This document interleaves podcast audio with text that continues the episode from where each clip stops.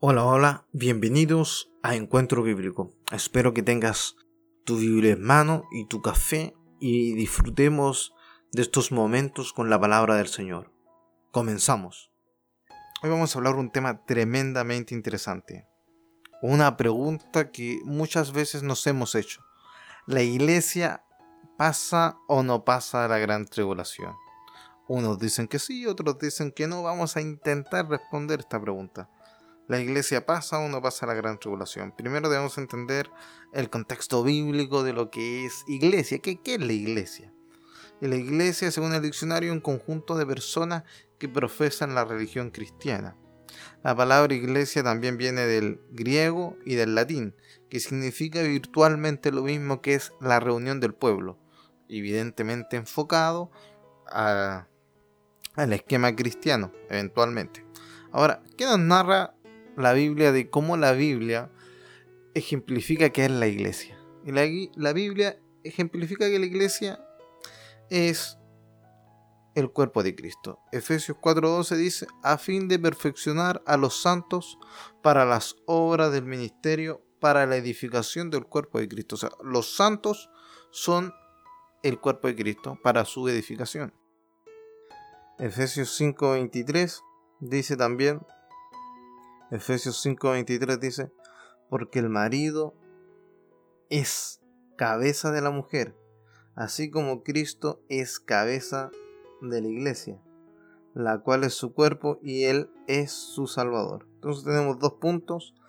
La iglesia es tomada como el cuerpo de Cristo y la iglesia también es tomada como la esposa de Cristo. Dos visiones iglesia como mujer y iglesia como cuerpo. La Biblia también nos habla varias parábolas sobre, sobre lo que son las bodas del Cordero y el ejemplo más eficiente y eficaz de, de esto es en Mateo 25. Mateo 25. Y teniendo como punto de referencia que la iglesia es parte la iglesia es el cuerpo de Cristo y también es considerada por la, por, la Biblia como, como una mujer. Mateo 25, espero que lo hayan encontrado, la parábola de las diez vírgenes. Mateo 25.1. Mateo 25.1 dice, Entonces el reino de los cielos será semejante a diez vírgenes que tomando sus lámparas salieron a recibir al esposo. Repito, entonces el reino de los cielos será semejante a diez vírgenes que tomando sus lámparas salieron al encuentro del esposo. Mateo 25.1. O sea, las diez vírgenes salieron a recibir al esposo. O sea que ese esposo ya venía casado, porque el estado civil de esposo es un hombre casado. O sea, ninguna de estas vírgenes, si son vírgenes, no están casadas. Sea, son solteras. Vírgenes solteras, no están casadas. O sea, estas 10 vírgenes salen al encuentro de alguien casado. Y la pregunta es, si está casado, ¿con quién está casado? Vamos a leer Mateo 25.1 de la Biblia de Torres de Amás.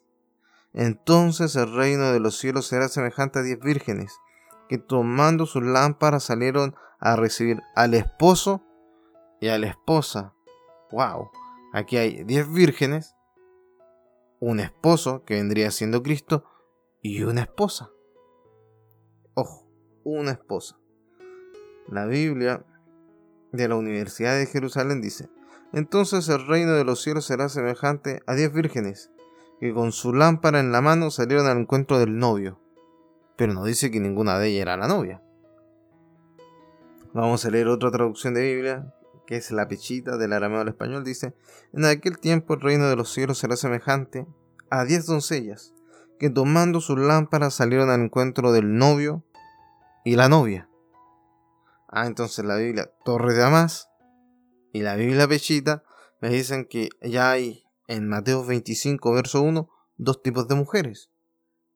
La esposa o la novia, el novio o el esposo, y las diez vírgenes como lo dice la reina Valera, las diez esperaban al esposo, o sea, un hombre que tiene una mujer. Se ve implícitamente. Si me dice que están esperando un esposo, porque ese esposo tiene una esposa, o sea, va por reflejo, por efecto espejo. Sigamos. Después, ¿qué dice? Dice, cinco de ellas eran prudentes y cinco de ellas eran insensatas. O sea, ahora te abre más el panorama, ahora hay tres tipos de mujeres. La esposa, virgen prudente y virgen e imprudente o virgen e insensata. Tres tipos de mujeres. La esposa, virgen prudente y virgen insensata. Hay un comentario en la Reina Valera de 1960.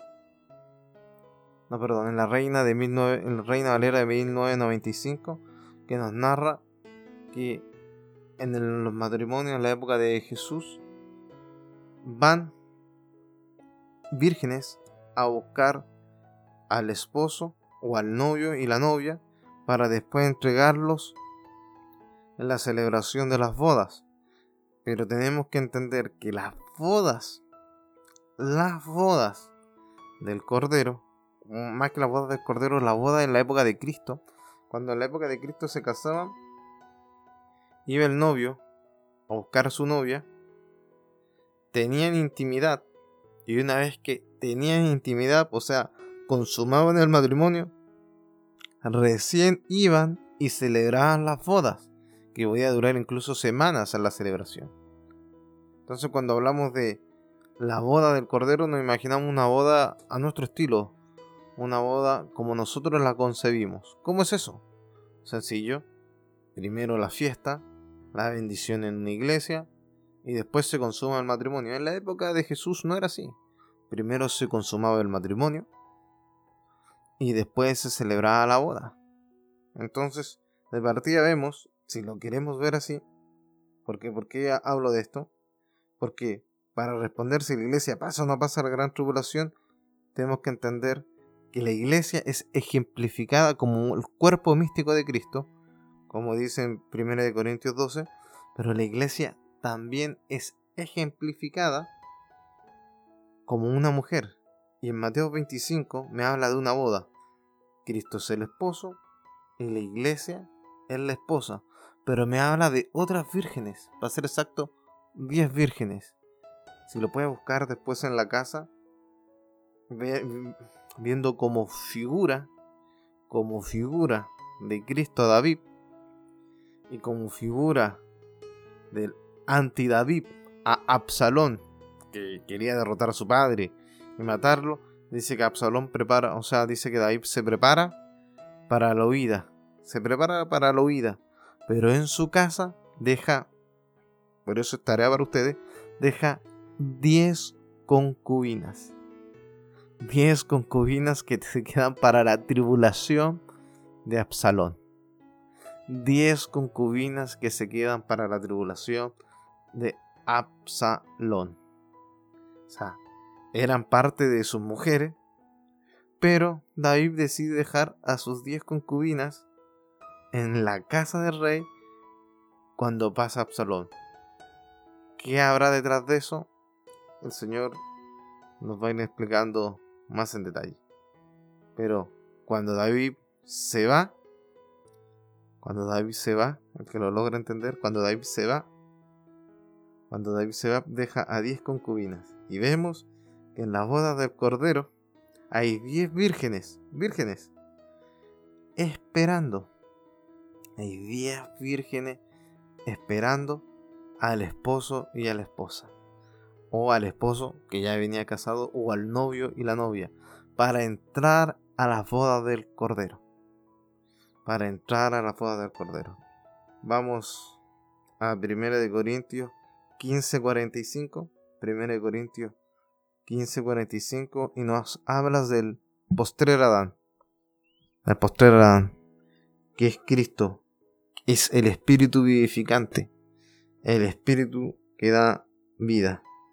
Es el postrer Adán. Entonces vámonos a 1 de Corintios, espero que lo tenga en mano. Primera de Corintios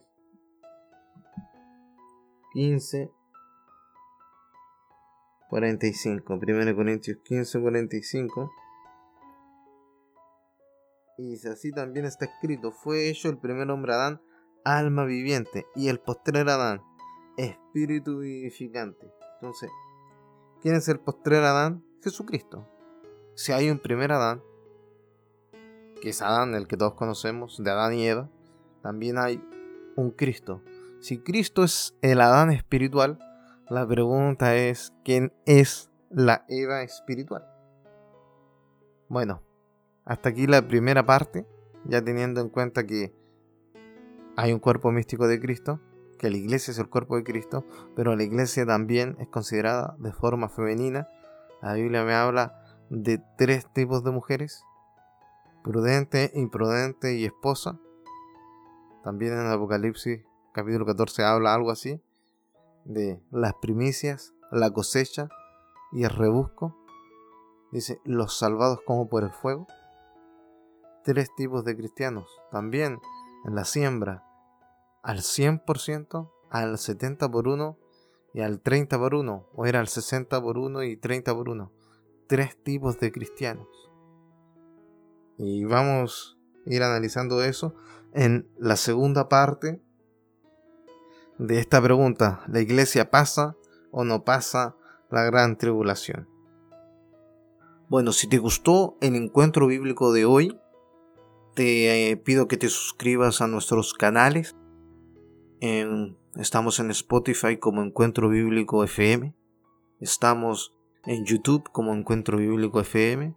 Y también estamos en Radios Public como Encuentro Bíblico FM. Dios te bendiga.